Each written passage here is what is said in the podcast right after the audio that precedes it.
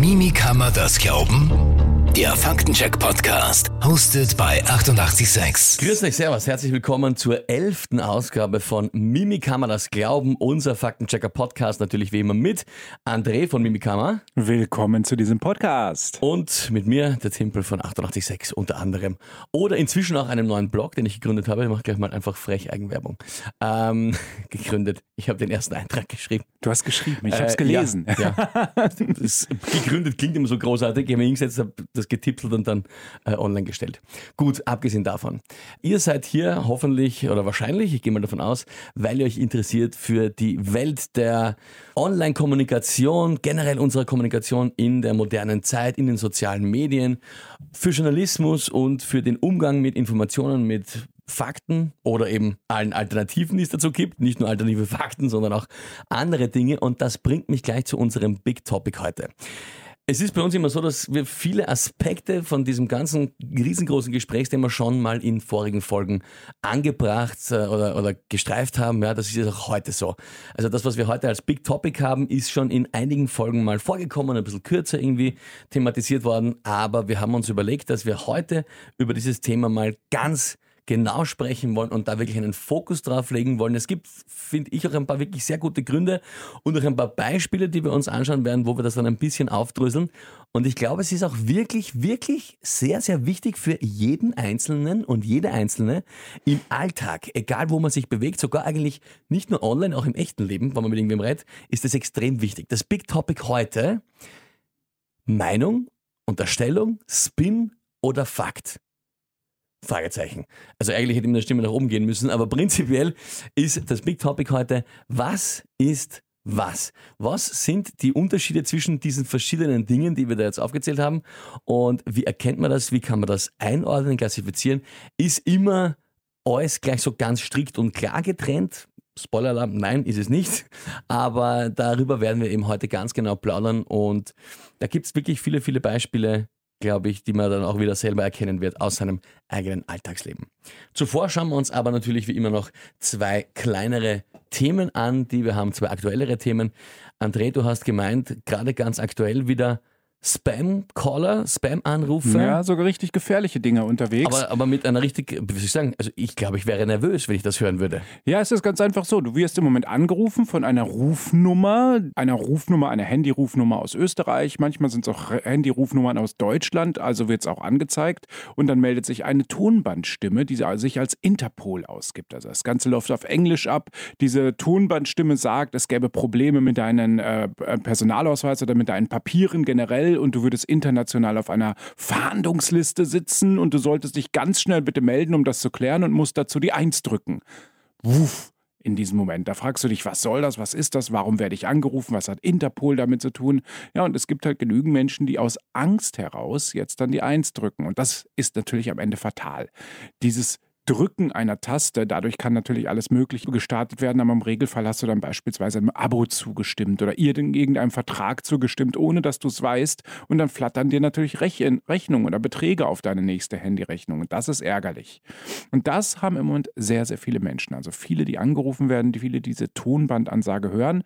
Und das Spannende mit dieser Rufnummer ist, wenn du versuchst, dort zurückzurufen, sind diese Rufnummern teilweise gar nicht vergeben oder zufällig sitzt da jemand hinter. Das heißt, das sind Fake-Rufnummern, die generiert werden. Das ist dieses Clip-No-Screening-Prinzip, dass der Anrufer einen Zusatzdienst kaufen kann und damit seine Rufnummer verändern kann und dementsprechend für die Person, die angerufen wird, eine ganz andere Rufnummer dargestellt wird. Also da kann man tatsächlich alles Mögliche machen.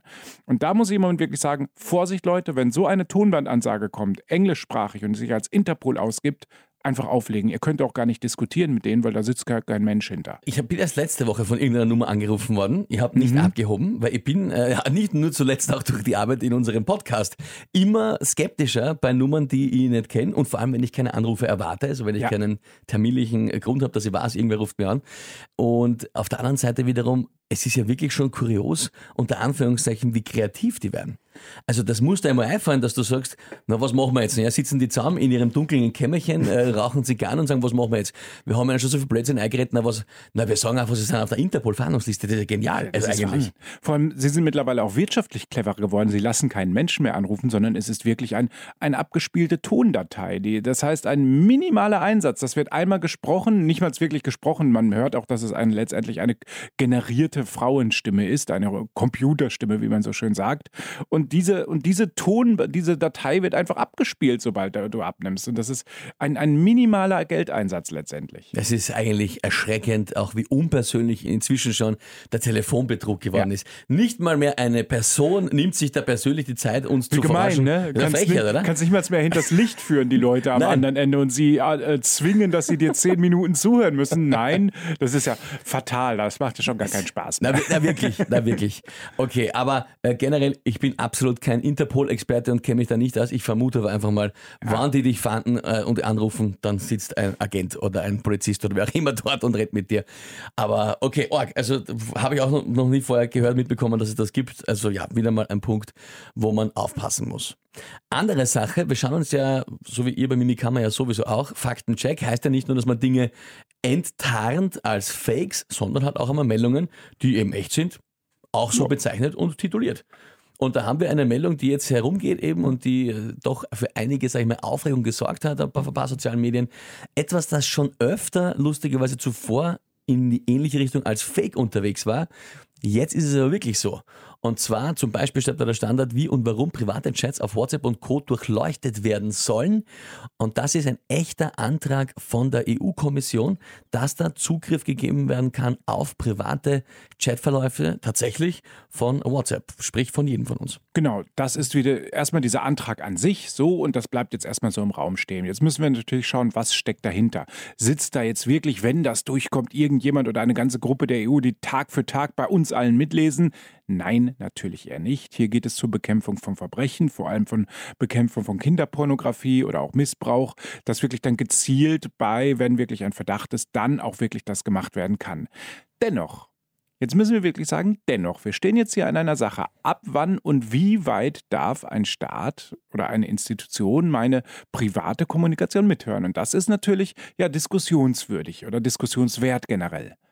Wir erinnern uns an Edward Snowden, weil du gesagt hast, eben, das wird nicht so sein. Hoffentlich, also gehen wir davon aus, dass es in Europa nicht so ist, aber in den USA, ja, da war es so. Also da hat die NSA eben bei buchstäblich alle mitlesen können und es ist auch einfach wahllos getan und gescreent. Das ist da jetzt natürlich mal vorerst nicht das Ziel, aber Datenschützer sind da auch berecht besorgt und sagen, naja, es ist ja dann mal der erste Schritt in die Richtung. Sobald ich quasi, jetzt möchte ich nicht sagen Büchse des Pandoras, aber sobald ich da den Fuß in die Tür reinstelle, ja, ist sie halt offen in der Richtung. In der Da Richtung. wird es richtig problematisch. Und wir haben natürlich auch Staaten in Europa, die autokratischer geführt werden oder Autokraten generell. Wenn ich mit dem Blick nach Ungarn, ich hätte jetzt keine Lust, dass ungarische Behörden jetzt meine Sachen mitlesen können. Ganz, ganz unbedingt nicht. Stell dir mal vor, du machst einen harmlosen Urlaub in Ungarn und da steht auf einmal die Polizei vor dir. Ist natürlich jetzt etwas dystopisch gezeichnet, klar. aber dann steht die Polizei vor dir. Ne, die haben es bei der Einreise gemerkt und dann liegen denen die Chats vor und du hast vielleicht, wer weiß was mal geschrieben und dann wirst du erst mal befragt. Also fänd- fände ich jetzt nicht so toll, muss ich sagen. Äh, wie gesagt, es ist natürlich dystopisch jetzt, ganz klar. Das geht in die Richtung, dass wirklich dann ganz klar überwacht wird. Aber das ist halt meine große Angst. Was passiert mit, in, mit, äh, mit meinen Daten, mit meinen Chats in Institutionen, die, wo halt nicht so sauber gearbeitet wird? Wir haben natürlich immer kleine Skandale irgendwo gehabt, wo dann irgendwas ja nicht so ganz sauber gelaufen ist oder halt bei Staaten, die autokratisch geführt werden. Und dann kann es aber wirklich eben sein, dass das halt äh, schnell geht. Man, man sieht es in verschiedenen Punkten, auch bei uns in Österreich. Zum Beispiel jetzt, wenn man sich gewisse Wertungen anschaut. Wir haben vor einigen Podcast-Folgen darüber gesprochen, noch über den Demokratieindex, dass Österreich da auf Stufe, auf der besten Stufe war. Und dann, ein paar Wochen nachdem wir darüber gesprochen haben, Ja, waren wir schon ein bisschen weiter unten. Ja, also nochmal, ja, André hat schon gesagt, aber das ist jetzt natürlich, wir spinnen hier ein bisschen herum, aber prinzipiell muss man sich anschauen und sagen, ja, eh, okay, ich sage mal, soweit würde ich den Institutionen vertrauen bei uns, dass die jetzt dann das Spaß machen, aber eben, wenn man die Tür aufmacht, ist halt auch immer der Weg Richtung eines Missbrauchs gegeben, von wem auch immer, warum auch immer, das kann man sich vorher oft gar nicht ausdenken alles. Das nächste ist ja auch, es soll zum Teil dann auch gescreent werden über Programme, die halt dann gewisse Bilder daraus erkennen sollen. Auch da weiß ich nicht immer so, also wenn ich mir anschaue, was alles auf Instagram und sonst wo geflaggt wird, wo mhm. dann im Endeffekt gar nichts Verdächtiges oder sonst was drauf ist, weiß ich jetzt auch nicht unbedingt, ob ich das so sehr das große Vertrauen habe noch oder schon, sagen wir so, an diese Programme. Also mir ist nicht ganz wohl bei dieser Sache, ehrlich, wenn ich das so lese und über das nachdenke, fühlt sich nicht so gut an, finde ich. Also ich muss ganz ehrlich gestehen, wir bei Mimikama sind weg von der internen Kommunikation über jegliche Messenger. Wir haben eine eigene, einen eigenen Open Source Messenger auf einem eigenen dedizierten Server, muss ich ganz klar sagen. Mhm. Das heißt, unser gesamter Redaktionsapparat läuft ausgelagert. Da kann keiner zugreifen in dem Sinne. Aus Beispiel auch den Gründen dieses False Flags, dass wirklich eine Plattform wie Facebook, wir haben lange über den Messenger äh, uns unterhalten oder lange über den Messenger kommuniziert und immer wieder gab es dann Probleme oder in, in, irgendwelchen Gruppen, dass dann bestimmte Bilder dann ausgeblendet wurden, die wir recherchieren mussten, aber letztendlich oder einzelne Teilnehmerinnen und Teilnehmer aus unserer Recherchegruppe sogar eine Sperre bekamen, weil wir in unserer Recherchegruppe auf Facebook eben über ein Thema gesprochen haben. Die Person, die das gepostet hat, wurde dann abgemahnt. So, und da konnten wir noch so viel Kontakt mit den Plattformen Plattformbetreibern suchen. Da hat am Ende nichts funktioniert. Da haben wir irgendwann gesagt, egal wie, egal was, egal warum, wir haben keine Lust auf dieses ständige False Fleck oder dieses falsch markieren oder sonst was und wir, wir gehen weg von der Plattform schlichtweg. Und das ist ein guter Punkt, den du noch ansprichst, nämlich, das äh, hätte ich fast vergessen. Ein ganz wichtiger Punkt ist, dass viele Beobachter aus dieser Szene und auch Datenschützer und auch Experten in dem Cybercriminal-Bereich und auch in dem Pornografiebereich sagen, diese Leute, die in diesen Bereichen operieren, die sind auch schon lang auf anderen Kanälen. Natürlich. Also ist eben die große Frage, weil es ist ja immer eine Kosten-Nutzen-Rechnung und die große Frage ist, was bringt es jetzt, wenn ich da quasi quer durch alles mir anschauen kann, wo wahrscheinlich kaum noch wer unterwegs ist, der das wirklich unter Anführungszeichen betreibt, vertreibt, daran profitiert. Und ist es das wert, dass ich da die paar vielleicht noch erwischen könnte, die dort sind, dass ich dafür die Privatsphäre von allen anderen quasi mhm. irgendwo aufs Spiel setze? Schwierig. Also, Aber ist auch, wie gesagt, nochmal ein Antrag dabei. Also das, ja. das passiert ja noch nicht fix. Genau, da wollen wir auch nicht zu viel den Teufel an die Wand malen. Dennoch hast du mit dem letzten Argument völlig recht. Wenn ich wirklich extrem kriminell bin und sowas betreibe, dann nutze ich nicht WhatsApp. Also ganz gewiss nicht WhatsApp. Ein, ein, vor allem WhatsApp ist ja eine Plattform, wo jemand hintersteht, wo, wo man direkt eine Firma, also Meta, ansprechen kann und sagen kann, du, unter der und der Rufnummer ist das und das passiert. Und äh, nein, da gehen, gehen, gehen die Menschen, die das machen, gehen da andere Wege und machen irgendwelche Geschichten über das Darknet, über irgendwelche Boards oder irgendwelche sonst benutzt wie FTP-Server, die sowieso schwer einsehbar sind und privat irgendwo äh, stehen. Also so funktioniert das in den meisten Fällen nicht. Es gibt allerdings, muss man schon sagen, Leute, die Korruption und zwielichtige Machenschaften betreiben über WhatsApp, aber die sitzen bei uns im Parlament. Das ist eine andere, eine andere Geschichte. Ja? Anderes Thema. Gut. Okay, dann würde ich sagen, kommen wir zu unserem Big Topic. Und das ist heute eine, ja, wie ich finde, sehr spannende Sache. Es kommt einem immer und immer wieder unter, online sowieso, aber eher auch in jedem Gespräch eigentlich. Nur ich finde, dass immer wichtiger wird, dass man das Bewusstsein dafür eigentlich genau schärft. Was ist eigentlich genau was? Meinung, Unterstellung, Spin oder Fakt? Fragezeichen. Was davon ist was? Ich möchte mal gerne mit einem Beispiel beginnen, einem sehr kleinen Beispiel. Das ist mir passiert im Radio bei 886. Wir haben gesprochen über Xavier Naidoo und seine Entschuldigung, die er da in einem Video formuliert hat oder seine, seine, sein Widerruf der vielen Dinge, die er gesagt hat und wir haben eben darüber gesprochen. Ja, haben halt gemeint, okay, also muss man dann halt weiter beobachten, was rauskommt, aber prinzipiell einmal zumindest ein gutes Zeichen und die Möglichkeit da zurückzukommen, sollte man ja doch zumindest offen lassen für die Menschen. Und dann hat uns jemand geschrieben auf WhatsApp, also meine Meinung ist, da kommt wohl bald ein neues Album und der, das Plattenlabel erwartet von ihm, damit er potenziell mehr Kunden ansprechen kann, das und das und das. So, da ist schon mal der große Fehler drinnen. Das, was da gesagt worden ist von diesem Hörer, der uns geschrieben hat, ist einfach keine Meinung. Das ist eine Behauptung, das ist eine Theorie, vielleicht sogar eine Unterstellung, kann man sagen. Aber eine Meinung zu sagen, ich vermute quasi, etwas ist anders, als es sich darstellt, ist noch keine Meinung das ist eine Behauptung oder eine Vermutung. Ist, finde ich, schon mal die erste wichtige Unterscheidung, wo man angeht, ich kann eine Meinung äußern und eine Behauptung, ich muss nur wissen, was von beiden ich sage. Ja, da gibt es natürlich viele Sachen. Auch im Bereich des Journalismus gibt es das ja auch, dass viele Menschen die Gattungen von, von Texten gar nicht unterscheiden können. Wenn ich beispielsweise eine Kolumne lese, muss ich halt wissen, eine Kolumne ist eine Meinungsäußerung des Autors, der Autorin, die eben diese Kolumne verfasst hat. Das bedeutet nicht, dass die gesamte Zeitung oder die, was auch immer, das ist dann wirklich dafür steht. Und dementsprechend ist es so wichtig zu unterscheiden, wer sagt was mit welcher Intention letztendlich aus. Und da ist es tatsächlich, wie du sagst, unter, ganz wichtig zu wissen, ob jemand eine Meinung oder gar eine Unterstellung wirklich von sich gibt oder sogar eine Falschaussage von sich gibt. Und je nachdem, wie ich etwas äußere, kann das auch justiziabel sein. Denn Meinung ist nicht immer gleich Meinung. Vor allem, wenn ich jemandem was falsch unterstelle, kann ich nicht sagen, das ist aber jetzt meine Meinung. Ja? Der, der, genau. Tim, der Timpel hat gestern kleine Kinder gefressen, das ist jetzt meine Meinung. ja, ja genau. das, das, das, ist keine Meinung. Das ja. ist dann eine Unterstellung, die sogar ad hominem geht, wo du wirklich sagen kannst, je nachdem, wie groß das ist, du Freund, das musst du jetzt unterlassen. Ansonsten gehe ich halt weiter und kriege das hin, dass das unterlassen wird, nämlich auf, auf juristischem Wege. Was du auch gerade angesprochen hast, was du gerade angesprochen hast, ist äh, die Kolumne. Ganz, ganz wichtig, mhm. zum Beispiel im Journalismus. So, und da, theoretisch geht es um Meinung. Aber auch da mischen sich ja extrem oft unterschiedliche Dinge rein, die nicht mehr nur noch eine Meinung sind. Eine Meinung, wenn jetzt ein, ein Kolumnist österreichische Innenpolitik schreibt über, sagen wir, die Pflegereform. Ja, und äh, er sagt, er, er findet, der Kolumn, oder die Kolumnistin findet, das ist zu wenig. Das ist eine Meinung. Das ist, finde ich, eine, eine klare Meinung, die ist noch lupenrein, da wird niemand was unterstellt, ja. sondern einfach die Meinung der Person, die das schreibt, ist, da geht mehr, das könnte mehr Geld sein, mehr was auch immer. Ja? Wenn aber dann zum Beispiel drinnen steht und man kann ja auch vermuten, dass dahinter steckt eine Abmachung mit bla bla bla bla bla. Also wenn dann plötzlich Dinge drinnen stehen, wo es darum geht, da werden Mutmaßungen angestellt über Gründe, Hintergründe, Absprachen oder so weiter, wo es vielleicht Gerüchte gibt oder nicht. Das ist aber keine Meinung mehr. Da sind wir schon wieder weg von dem Punkt. Natürlich, da, das ist, kommt immer darauf an, was wir drin haben. Wir können auch den umgekehrten positiven Weg gehen. Man kann sagen, okay, ich lese dann so einen Meinungsartikel und da hat jemand jetzt Fakten mit eingebaut. Fakten bzw. Informationen erkenne ich daran, dass sie die journalistischen Fragen, wer, wie, was, wann und wo beantworten. So, und das kann ich natürlich mit einbauen. Dann habe ich natürlich wiederum einen sehr seriösen Weg, indem ich Informationen faktisch darstelle. Also das kann sich da auch dann vermischen. Ich kann also wirklich faktische Informationen an den Anfang setzen, auch einer Kolumne, kann sagen, es handelt sich um dieses, jenes Thema, das war dann und dann.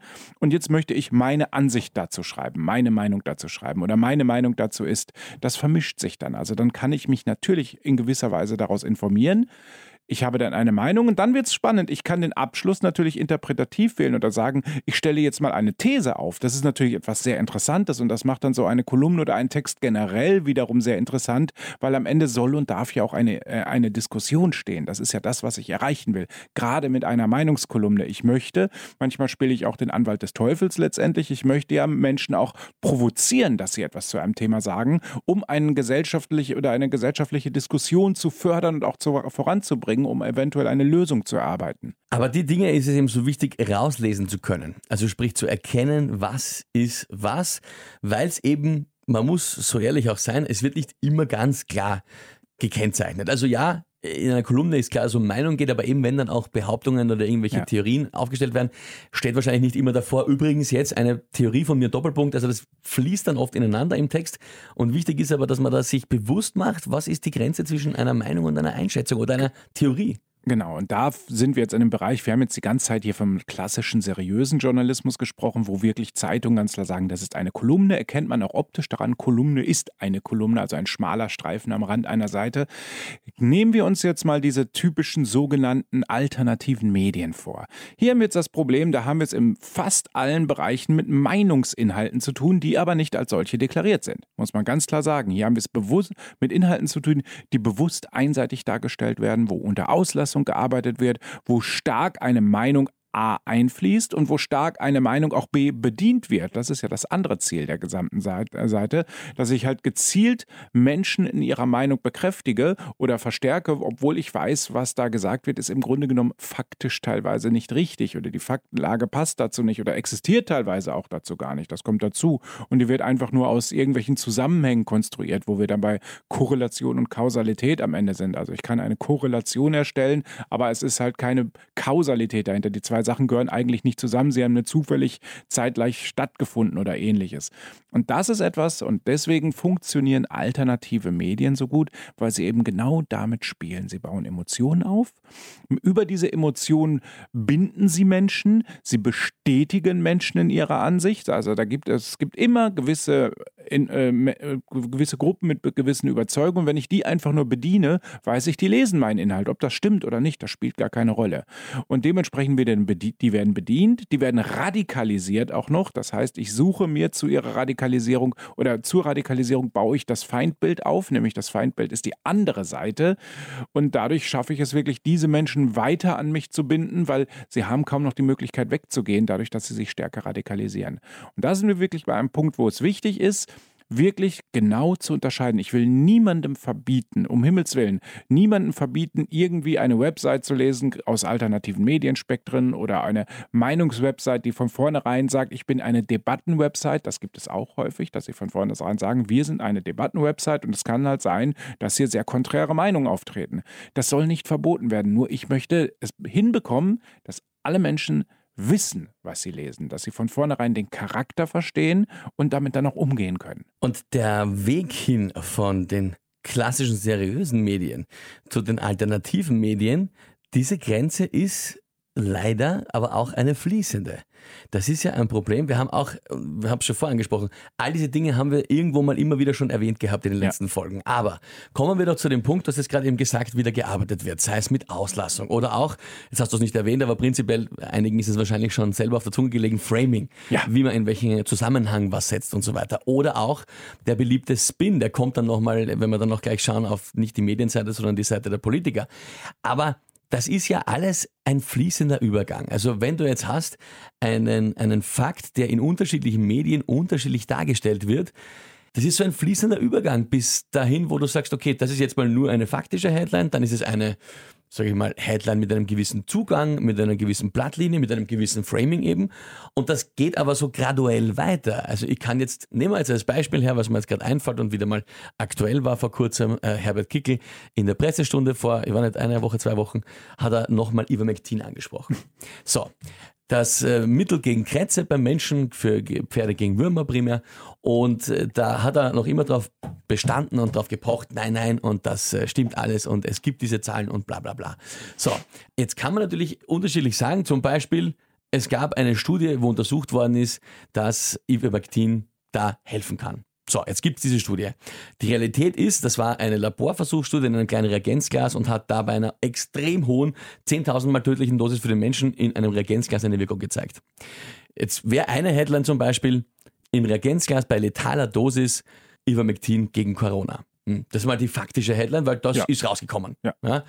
So, Jetzt könnte man dann aber weitergehen und sagen, Studie Doppelpunkt, hilft Ivermectin gegen Corona? Fragezeichen. Genau, da habe hab ich eine Suggestivfrage, eine sogenannte. Ja. Im Prinzip habe, es ist noch nichts falsch. Das ist immer eine Frage, sowieso. Das ist immer, mhm. immer schön und sehr beliebt, auch bei vielen Boulevardmedien. Fragen, Fragen kann ich ja alles. Ja, dass dann die Antwort im Artikel wahrscheinlich ist, nein, ist was anderes.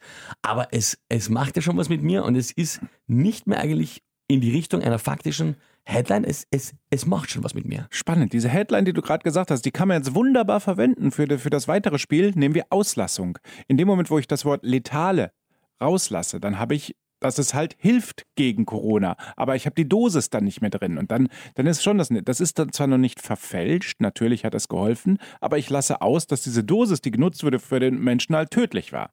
Und so funktioniert das Spiel mit der Auslassung dann wieder. Und das geht eben immer weiter. Und ist das, das ist genau das finde ich spannend, auf das man eben immer und immer wieder aufpassen muss.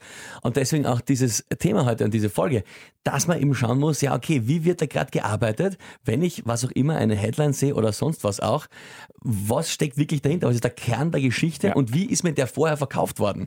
Andersherum, als dann die Realität ist. Und das kann dann natürlich weitergehen, indem ich sage, weil zum Beispiel Ivermectin war ja wirklich recht effektiv gegen Corona in dieser Studie, aber eben halt in was für einer Dosis. Aber wenn ich es jetzt weiterspinnen und sage, ich gehe in Richtung alternative Medien, sage ich Wundermittel. Ivermectin vernichtet Corona. Noch schlimmer. Es klingt Regierung super. will nicht, dass wir Ivermectin nehmen. Ja, zum Beispiel, ja, ist gleich das nächste wieder. Ja. Und äh, auch das ist ja richtig, ja. Aber wenn ja. zuerst verkauft worden ist, das wäre das Wundermittel und dann wollen sie, dann wollen sie das Wundermittel quasi nicht geben.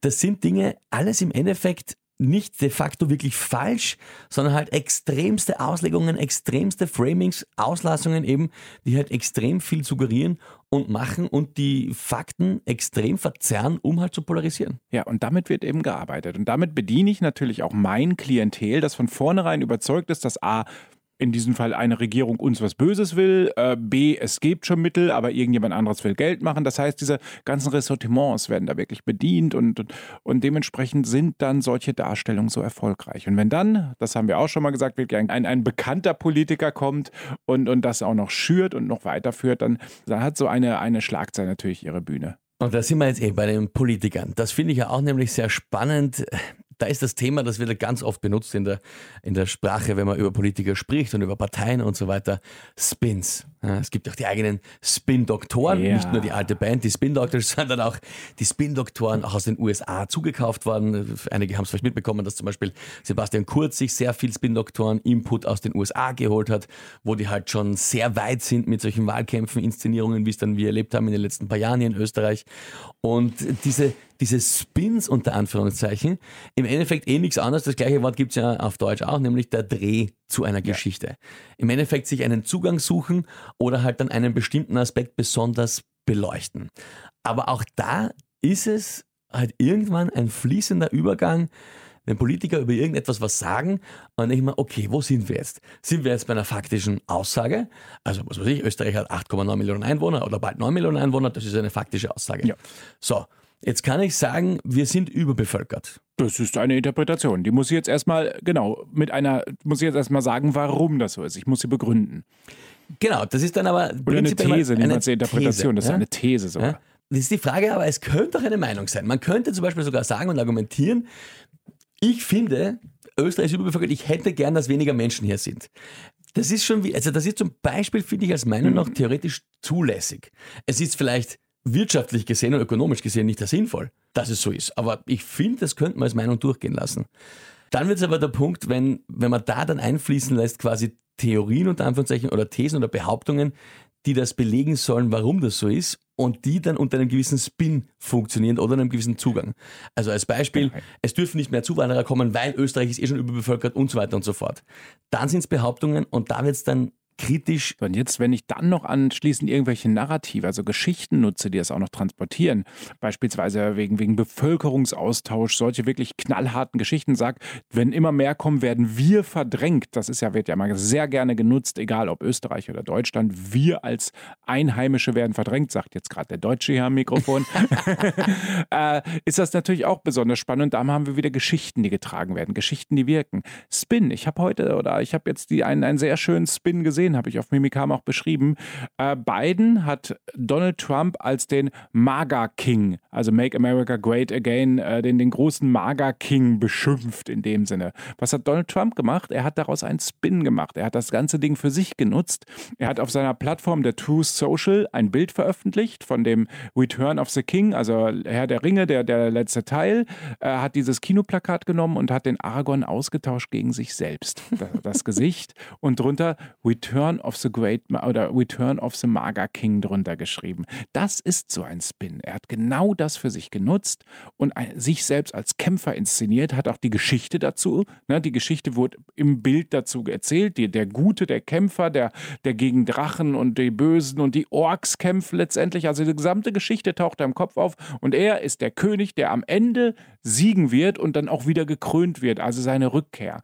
Das ist ein Spin. Und jetzt sind wir bei dem Punkt, er hat Social Media dafür genutzt. Das ist etwas, das ist ja meine große Angst, wo wir in dem Sinne zum Glück in Europa noch ein wenig hinterher sind, aber wo es in den USA schon großartig, in dem Sinne, in Anführungszeichen großartig gespielt wird, dass Social Media bewusst für den Wahlkampf und auch für einen völlig übertriebenen und überzogenen Wahlkampf genutzt wird. Wir haben es ja gesehen, Donald Trump wurde irgendwann von Twitter halt einfach mal rausgeschmissen, weil er es übertrieben hat. Das müssen wir nun mal sagen. Er hat Leute unterstützt und zugejubelt, die nun mal Verbrechen begangen haben, als sie das Kapitol gestürmt haben. Aber so funktioniert das eben. Ich nehme wirklich ein Medium, in dem Fall Social Media, bespiele es mit meinen Inhalten, erzähle meine Geschichte, bringe Wendungen in die Geschichte, versuche das Negativen zum Positiven zu drehen, wo wir dann beim Spin sind und und zeichne auch meine Geschichte und ich spiele sie weiter. Und, wenn, und das hat er jetzt gerade sehr gut gestartet. Das ist ein Narrativ, das könnte er theoretisch echt bis zum Ende durchspielen.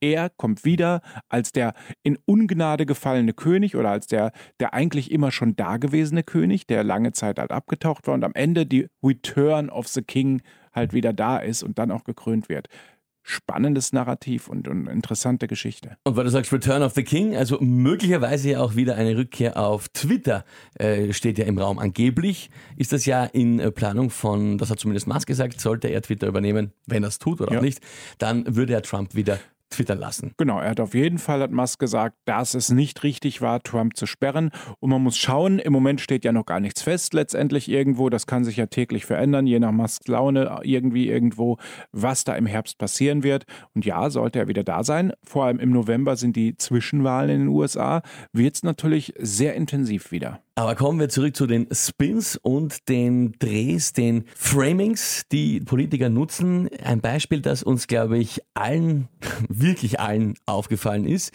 Lustigerweise wahrscheinlich kaum wem so richtig aufgefallen wäre, hätte nicht da ein großer österreichischer Politiker es hergenommen und seinen eigenen Spin der Geschichte verpasst.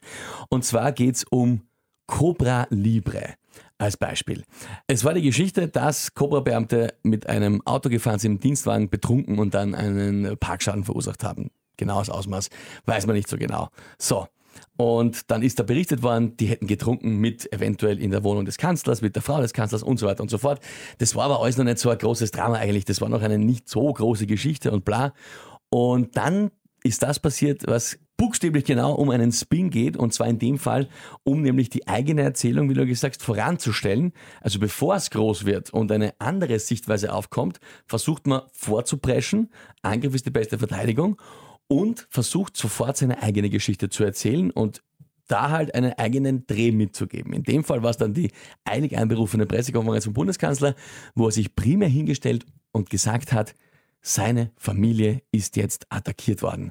Eine rote Linie ist überschritten worden. Seine Privatsphäre und seine Familie sind da jetzt in Angriff genommen worden und die Sicherheit ist gefährdet worden und so weiter und so fort. Und das war halt ein klassischer Spin, weil die Geschichte eigentlich ist genau. gewesen. Hat die Kanzlergattin mit den Cobra-Beamten getrunken, hat die denen den Dienstschluss quasi erteilt, was sie eigentlich gar nicht kann, und dann nachher interveniert worden dafür, dass der Dienstschluss vorverlegt wird, damit die Beamten weniger Probleme bekommen. Das waren die eigentlichen Fragen dieser Geschichte. Das andere war dann aber plötzlich, okay, jetzt nehme ich mir einen theoretischen, vielleicht vorhandenen oder auch nicht vorhandenen, darüber lässt sich streiten, wie sehr jetzt die Sicherheit gefährdet worden ist, Aspekt heraus, der mich positiv wirken lässt, mich sogar in eine Opferrolle bringt und den fokussiere ich jetzt, den presse ich heraus und presche damit vor. Genau, das ist jetzt ein Beispiel, da gibt es natürlich viele Sachen. Das viele, ist natürlich ein, ein, ein, etwas, ein, was, was, was man generell immer nutzen kann. Ich nehme mir das zu meinem Vorteil, fokussiere es und stelle es als das primäre Thema hin und lasse alle anderen Sachen, die eben äh, eigentlich wichtig sind, als unwichtig darstellen. Das heißt, ich, ich balanciere auch letztendlich die Darstellung falsch aus dabei. Und das haben wir ziemlich häufig. Und da muss man wirklich extrem aufpassen. Gerade wenn es um Opferrollen geht, dann wird immer sehr schnell äh, die eigene Person als Angriffsziel dargestellt und man wolle doch nur jemanden ja beschneiden in seinen Rechten und sonst was. Ich sage nur, Ibiza war ja am Ende dasselbe irgendwo. Der Spin war ja auch, dass sich, dass sich Herr Strache als Ende als Opfer dargestellt hat und, und bis heute ja noch immer sich als Opfer darstellt. Ich meine, da ist ja nichts wirklich passiert, aber das, was ausgesagt wurde, das war schon hammerhart. Und gerade diese, diese Opferrolle ist eben äh, der eine Punkt, der andere Punkt, diesen Fokus auf irgendwas lenken. Und auch zum Beispiel im Thema Russland ist es so. Da haben wir auch ein bisschen dieses, geht schon fast in die Richtung Whataboutism. Auch sehr ja. großes Thema aktuell in, der, in vielen Diskussionen. Ist ein neues Wort, aber eine, für eine Strategie, die überhaupt gar nicht neu ist. Ganz im Gegenteil, ewig alt. Du sprichst über ein gewisses Thema und als Beispiel jetzt, man sagt, um Gottes Willen, es ist furchtbar, was Russland aktuell in der Ukraine für einen schrecklichen Krieg macht. Und ich glaube, ihr werdet das alle kennen, das wird jedenfalls schon sein. Aber was ist mit der USA? Genau. Was ist mit der NATO? Da muss ich jetzt an dieser Stelle, weil ich es gerade gestern erst gelesen habe, zu dem Thema auf eine wunderschöne Kolumne von, von Oliver Kalkofe verweisen in einer, in einer TV-Zeitung, der wirklich genau gesagt hat, Leute, geht mir weg, geht's scheiß mit eurem Whataboutism sozusagen. Also er hatte auch sich geäußert zum Krieg und dann kam jemand und hat gesagt, wo warst du denn bei den anderen Kriegen? Was war denn mit, mit in, in Syrien oder irgendwie anderen? Und das ist Whataboutism. Das heißt, wenn du dich irgendwo einsetzt und jemand sagt, und was ist mit den anderen Sachen und what about that? Das, und da hat er sich wirklich dann sehr schön und klar zu geäußert. Er hat ganz klar gesagt, okay, wir haben zwei Möglichkeiten. Wir sagen, okay, du hast recht. Wo war ich denn da? Und ich stelle mir wirklich die Frage, warum war ich nicht da? War ich zu faul? War dies? War das? Habe ich das Recht jetzt überhaupt meinen Mund zu, äh, aufzumachen?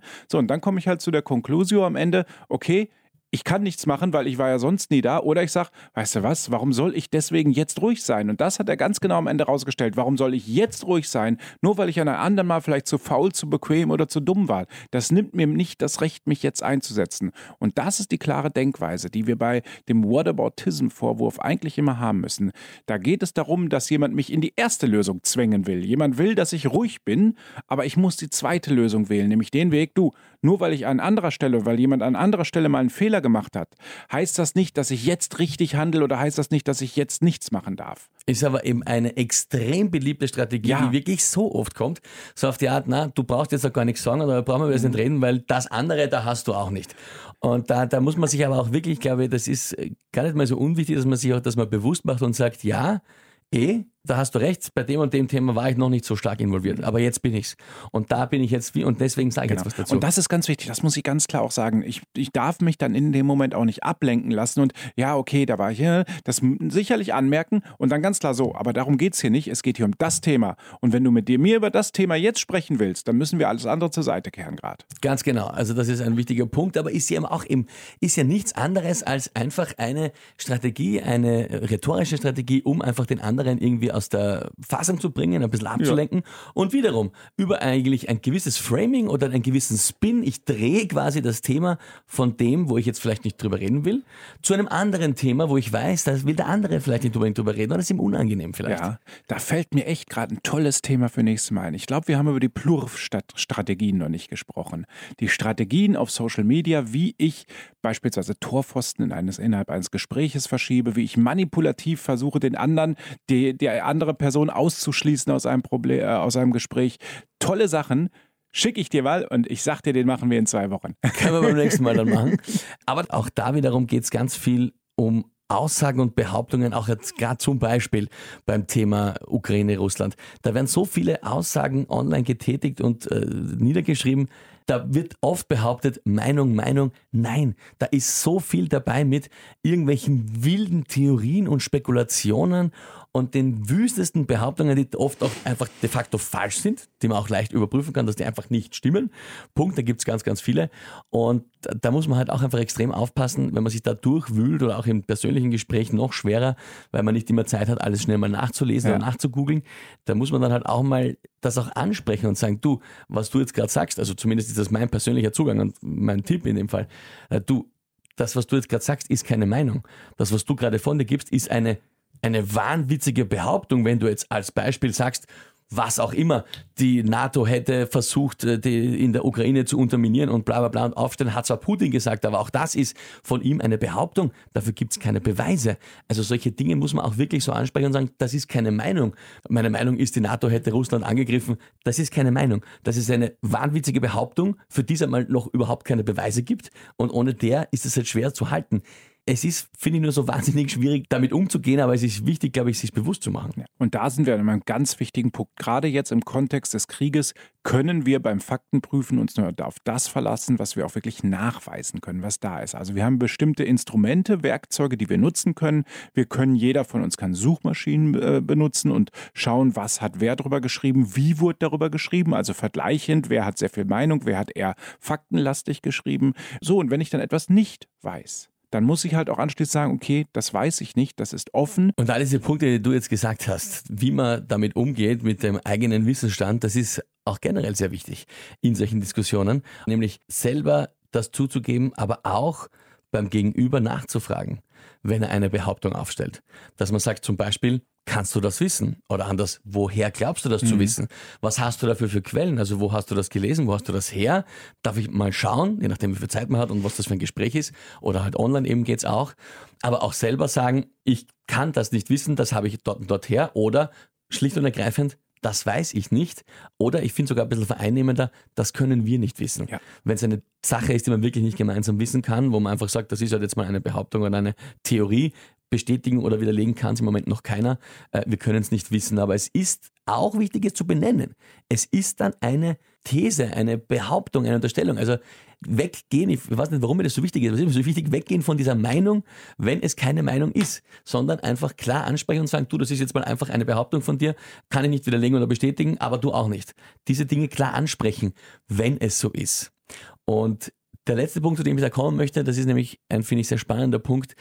Behauptungen, Thesen, Theorien, Unterstellungen, wenn die jetzt irgendwer sagt, ja, wenn wir jetzt äh, zu fünft im Wirtshaus sitzen und der André und der Dimpel sagen irgendwas Blöds und die zwei anderen sagen auch was Blöds, gut, das ist dann wahrscheinlich für alle gleich wurscht, weil wir sind, nein, wir sind alle, alle am selben Wirtshaustisch. Ja, eh. Da, ganz wichtig, der Ja. Tisch, die Bühne, das ist etwas ganz Wichtiges. Wo und wie äußere ich was? Genau, das ist mein Punkt, auf den ich, auf den ich hinaus wollte. Und zwar eben, wenn wir, wenn wir fünf Hans Würste mal umsitzen, ist es ja prinzipiell relativ egal. Niemand von uns hat jetzt die oberste größte Autorität oder auch die Bühne verleiht uns da in dem Fall keine. Ein bisschen mehr zum Beispiel muss man schon mal aufpassen, gerade in einem Medium. Also ich zum Beispiel im Radio, wenn ich arbeite, klar, ist mir auch bewusst, muss man immer auch dran denken, sobald man in einem Medium ist, je größer das ist, je weiter das verbreitet ist, umso mehr Relevanz wird einem da irgendwie ein bisschen automatisch einfach mitgegeben. Das ist einfach so. Eine Verantwortung, der sich hoffentlich alle, die in Medien arbeiten, bewusst sind. Ich gehe bei den meisten davon aus, aber ja, das muss man bedenken. Auch selber sollte man bedenken, dass man automatisch, da ist der Mensch einfach so, schneller mal jemandem eine gewisse Kompetenz zutraut, wenn er in einer gewissen Bühne, in einem gewissen Setting ist. Und jetzt kommt aber noch das dazu, was ja dann ganz relevant ist, wenn jemand in einer politischen Institution, in einer politischen Position sitzt. Diesen Menschen wird sehr schnell sehr viel Kompetenz und Vertrauen zugeschrieben. Also jetzt nicht unbedingt in Österreich gerade aktuell, das schaut schlecht aus bei den, bei den Indizes. Aber dennoch, wenn so ein Politiker, ein hochrangiger Politiker etwas sagt, dann hat das automatisch ein Gewicht. Das ist einfach nicht nur, dass der einfach irgendwas sagen kann, so wie der Nächste am Wirtshaustisch. Das ist theoretisch hochverantwortungsvoll, was diese Menschen sagen, sollen, tun sollen und auch von sich geben.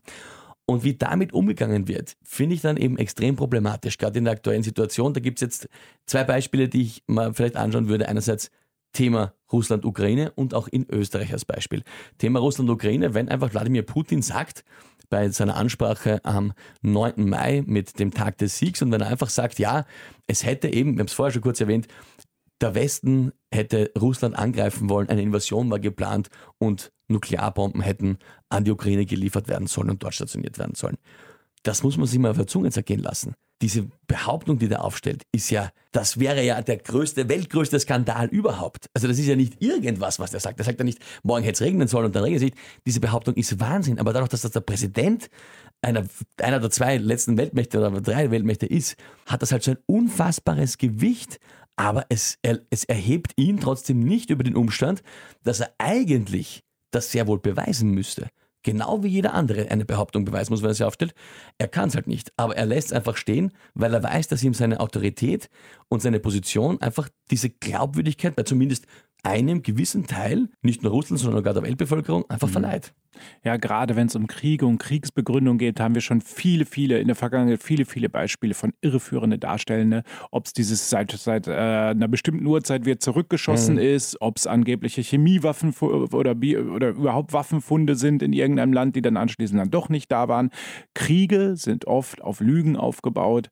Es werden aus wirtschaftlichen Gründen meist geführt und, und das ist das große Problem. Und hier ist natürlich auch, Putin erzählt seine Geschichte, seine Narrative und das ist natürlich nichts anderes als eine Behauptung, in diesem Fall eine Rechtfertigung des eigenen in Klammern falschen Handelns.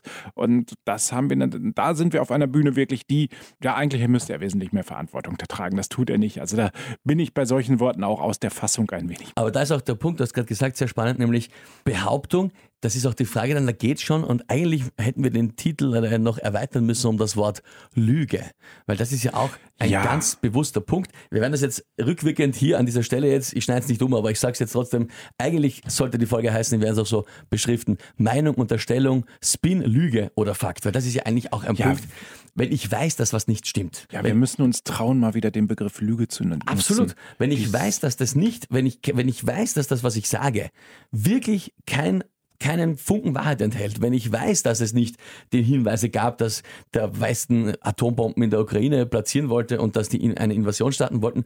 Und ich sag's trotzdem, da bin ich von der Behauptung einfach, also bin ich vorbeigerauscht mit 140 und bin ich bei einer Lüge. Punkt. Da kann man gar nichts anderes mehr sagen dazu. Ja. Das, das, das, das muss man aber auch ansprechen. Es ist natürlich immer schwierig, das halt von außen zu verifizieren, klarerweise, ja, weil man sagt, er sagt, ja, er hat Geheimdienstinformationen und was auch immer und so fort. Aber wenn halt kein Beweis vorgelegt wird und wenn niemand sonst irgendwie das irgendwie unabhängig verifizieren kann, nachvollziehen kann, dann ist zumindest die Chance recht groß, dass es sich um eine Lüge handelt, die der Propaganda dienen soll, wie du gesagt hast, um einen Krieg zu rechtfertigen. Das ist jetzt, ich habe gesagt, zwei Beispiele. Das ist ein ganz großes Beispiel. Ein Beispiel noch ein bisschen näher und ein bisschen nahbarer auch, ist zum Beispiel eine kleine Geschichte, bei mir ist sie sehr aufgefallen, weil sie, weil sie doch, finde ich, auch bezeichnend ist für dieses Thema. Und da sind wir auch wieder bei Spin, Behauptung oder eben auch schon Lüge. Es ist Kanzler Nehammer gefragt worden, als die äh, zwei Ministerinnen zurückgetreten sind und neue Personen nachbesetzt worden sind, war die große Frage, ist das das Ende der Ära Kurz? Besetzt die ÖVP jetzt wieder Posten so, wie sie es vor der Kurz-Ära gemacht hat, sprich, alle Länder müssen befriedet werden, alle Teilorganisationen müssen befriedet werden und äh, wird das eben so wieder aufgeteilt nach diesen Regeln, wie es früher war. Und bei der Pressekonferenz, als ihn eine Reporterin, eine Journalistin diese Frage gestellt hat, ganz normal die Frage gestellt, auch eine sehr berechtigte Frage, hat er nicht nur verneint, er hat sogar gelacht, er hat sogar mit ein bisschen Häme reagiert gegenüber der Journalistin, hat ja auch ein bisschen unterstellt, so auf die Art, sie als seriöse Journalistin, so auf die Art, also hat sich auch ein bisschen ins Lächerliche gezogen damit und gemeint eben, diese Zeit sei halt vorbei und das passiert so nicht mehr. Die Realität ist trotzdem, es ist Tirol, Tirol, Bauernbund, Wirtschaftskammer, äh, so ist das aufgeteilt worden, was zum Zug gekommen ist. Und auch da, finde ich, ist die Frage, ja, ist es noch ein Spin, wenn man sagt, prinzipiell sind einfach nur fähige Menschen eingesetzt worden? Das kann man dann so oder so beurteilen. Oder geht es dann nicht auch schon in eine Richtung, wo ich sage, das ist schon ein bisschen weiter drüber als über einen Dreh, wenn theoretisch er weiß, dass das nicht so ist? Sprich, wenn er mit den Landeshauptleuten gesprochen hat, wenn geschaut worden ist, na warte mal, aus welchen Bundesländern fehlt noch gerade wer, wer hat gerade wen verloren und wer muss wo wie rein und welcher Bund muss bedient werden, dann sind wir auch hier im Punkt einer Lüge. Und ich finde, das Thema ist einfach niemand, der Korl am Wirtshaustisch, genauso wenig wie der Korl im Bundeskanzleramt, ist erhaben darüber, dass er, wenn er solche Dinge sagt, prinzipiell die Verantwortung hätte, die Wahrheit zu sagen, nur dass der Korl im Bundeskanzleramt halt noch eine viel, viel größere Verantwortung hat. Und wenn der Dinge einfach behauptet, ein kleines Beispiel, ob die ÖVP das so oder so besetzt, aber es geht mir ums Prinzip, zu sagen, die Verantwortung, dass diese Menschen, denen so viel zugemessen wird, zugeschrieben wird automatisch durch ihre Position, eigentlich sehr, sehr, noch viel mehr als alle anderen, der Wahrheit verpflichtet werden. Ja, ganz wichtiger Punkt. Wir können es wir können's auch wesentlich einfach auf uns alle runterbrechen. Ich habe ich hab gestern beispielsweise aus dem Zug, ich saß lange im Zug aufgrund eines Stellwerkschadens, aus dem Zug ein Foto gemacht. Und ich trage immer Handtaschen, die aus alten Autoteilen gemacht sind, um es mal so auszudrücken. Und das ist halt ein Autogurt der über meiner Schulter lag. Und dann haben immer in unserem äh, Redaktionschat eine Kollegin geschrieben, wie, seit wann muss man sich im Zug denn anschnallen? So, jetzt gibt es zwei Möglichkeiten. Ich antworte in einem kleinen Chat als privater andere und sage, ja, das muss man neuerdings ab einer Geschwindigkeit von 57,5 Stundenkilometern. Darf ich machen, gar kein Problem.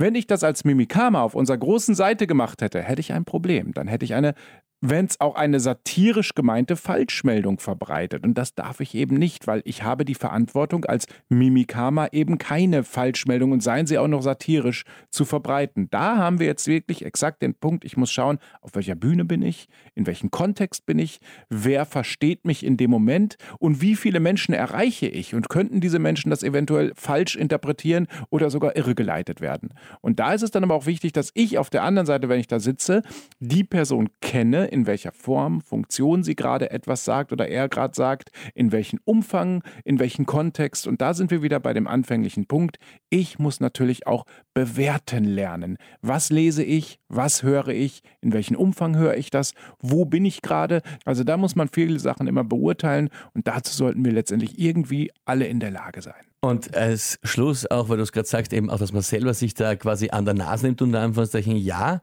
ich finde auch, das ganz wichtig, einzuschätzen, was lese ich gerade, was nehme ich gerade wahr oder was höre ich gerade, von wem auch immer, sei es jetzt Call am Wirtshaustisch oder Call im Bundeskanzleramt, aber auch selber wirklich sich bewusst machen, fast das wenigste eigentlich, was man so von sich gibt, ist eine Meinung, sondern das meiste, man muss es sich einfach nur bewusst machen, dass das halt entweder Behauptungen oder Theorien sind oder Glauben, ich glaube, etwas ist so oder so, ja eh, mhm. nur bitte, es ist mir wirklich persönlich so ein Anliegen, weil es einfach wichtig ist, das sind keine Meinungen. Eine Meinung ist im Endeffekt nur, wie finde ich was?